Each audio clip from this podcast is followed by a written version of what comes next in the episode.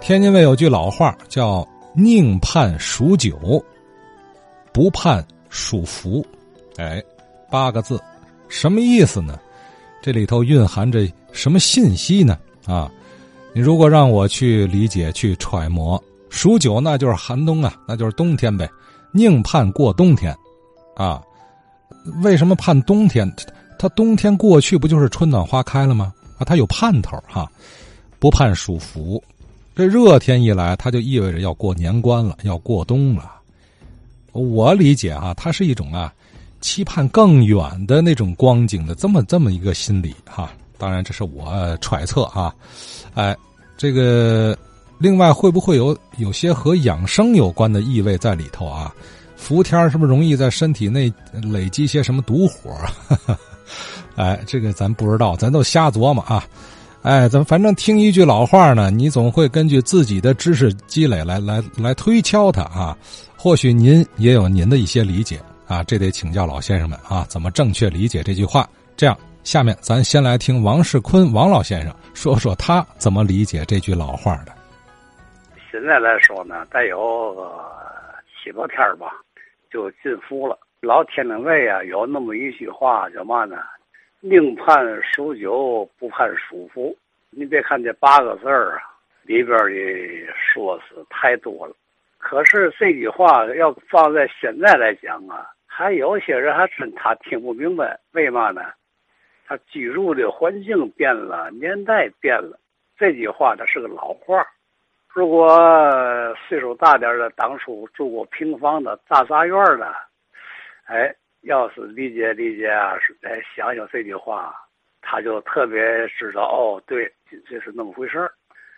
这个夏天从夏至开始啊，就离幸福不远了。进伏跟夏至这段时间，这个天儿啊，它干热；进了伏以后啊，热差着湿度大，叫卤热。这个伏天呢，可不是个省钱的日子。一过了夏至，天热以后啊，住平房大杂院的，尤其到晚上啊，他都门前放个小桌啊，板凳马扎在外边吃饭。这顿饭他就费了事儿了，也费了心思了。也费了钱了，为嘛？为谁呢？就是为了孩子们。这个院啊，五六家，各家吃各家的饭。可是孩子们呢，他看哪家的饭都比自个儿家好吃。哎，所以说你自己做这个饭，平常你再省啊，尤其在院里吃饭，你不能省。第一，得让自己的孩子不看别人的嘴。第二。别人家的孩子到跟前儿，你得跟人家孩子讲好的事。院里上岁数的老人们，您还得特意的拿嘛给他加一个小点儿的菜，也是心意。这是从表面上看，可从内里看，咱们天津人这个心情是嘛呢？就是说，在一个院里过日子，就是一家人，甚至比一家人还亲。这个福天，这是头一条。家家户户必须得想到的一件事，是照顾咱们这一个院，家家户户处的，哎，就跟一家人一样。这点事儿可费了心思了。而且，什么瓜果梨桃也好啊，什么什么，哎，应时到节的东西吧，你多多少少的，一个礼拜你哪怕吃这一次，给邻居们照顾照顾，大伙儿你尝我的，我尝你的，这就都有了。可是这情景现在你住楼房，你看不到了。所以说这个呃，舒服啊，第一件事啊，就是这个邻里情、街坊情，得特别特别的注意，特别特别的小心。这是嘛呢？这是规矩，这是人情。你就说像今天这个天三十九度，住平房住大杂院一早晨起来，家里院里有五六家，就是五六个炉子一块生火呀。这比那供热站还厉害了，好家伙了！可是呢，哎，你六个炉子一块生没事儿，等做完饭你再看，六个炉子得灭五个，但是总得留一个，留一个干嘛？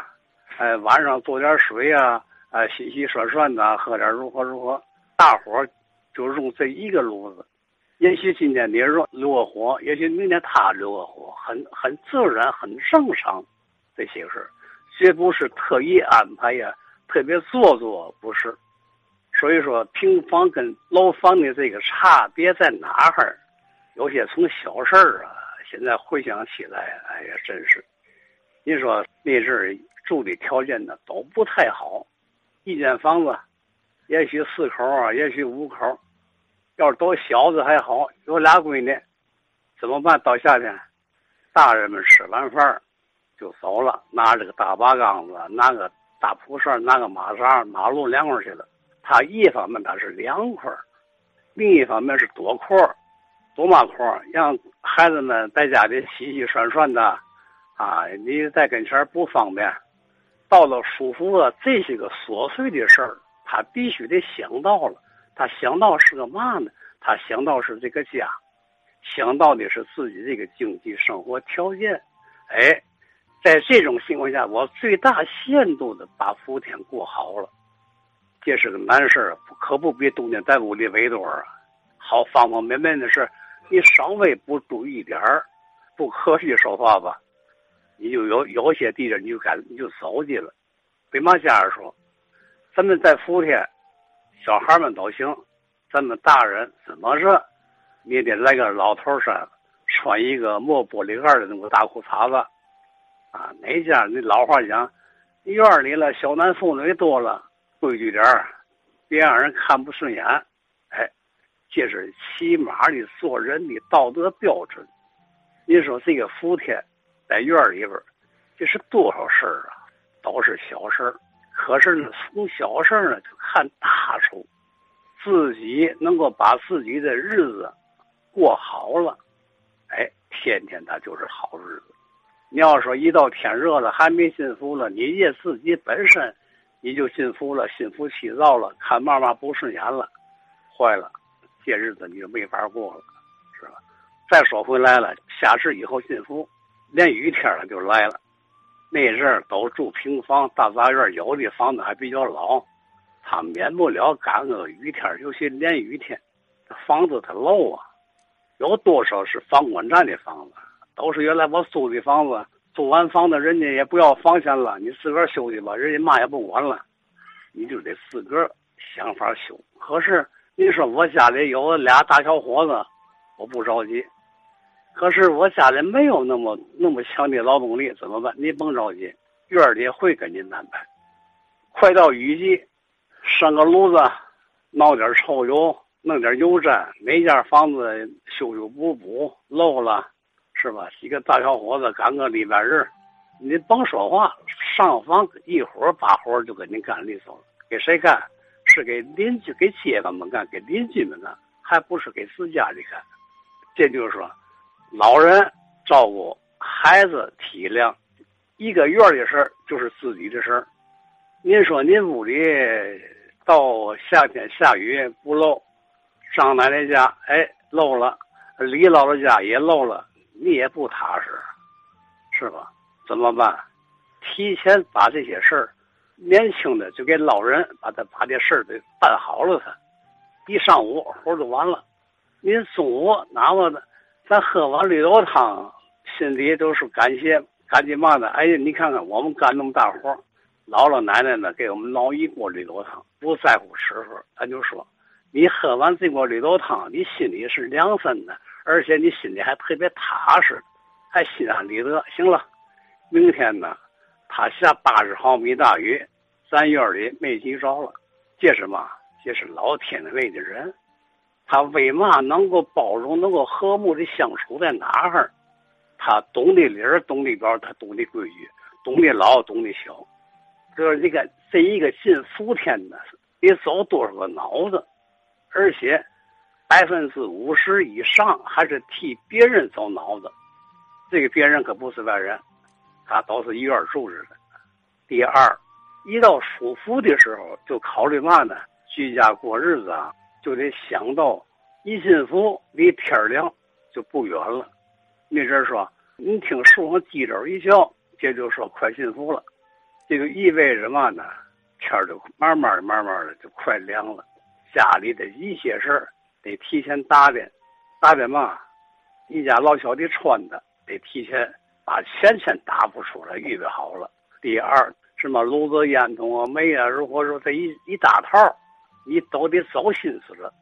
进府的时候就想到天凉了，所以说不盼舒服在哪儿，就在就在这儿，事儿太多，他不是犯愁日子不好过，他是犯愁把日子怎么过好了。明天呢，我再说说这个头伏的饺子，二伏的面它是怎么来的，而且它什么时候吃，这是个关键。今天我就说到这儿，对不对的老听友们多多包涵。嗯，宁盼数九，不盼数福啊！这句老话让王老先生那么一解释啊。这内涵更丰富了啊！想到了很多，想到大杂院里的一些人情世故啊，关于福天里的一些市井记忆，寻常的接人待物的细节，体现了老天津人的讲究，哈哈，讲理儿讲面儿啊。通过老先生描述的这一幅幅啊，充满温情的旧日画面，或许也会启发您，哎，联想起。您的那个老胡同，您的那个老院子里一些难忘的人和事儿吧。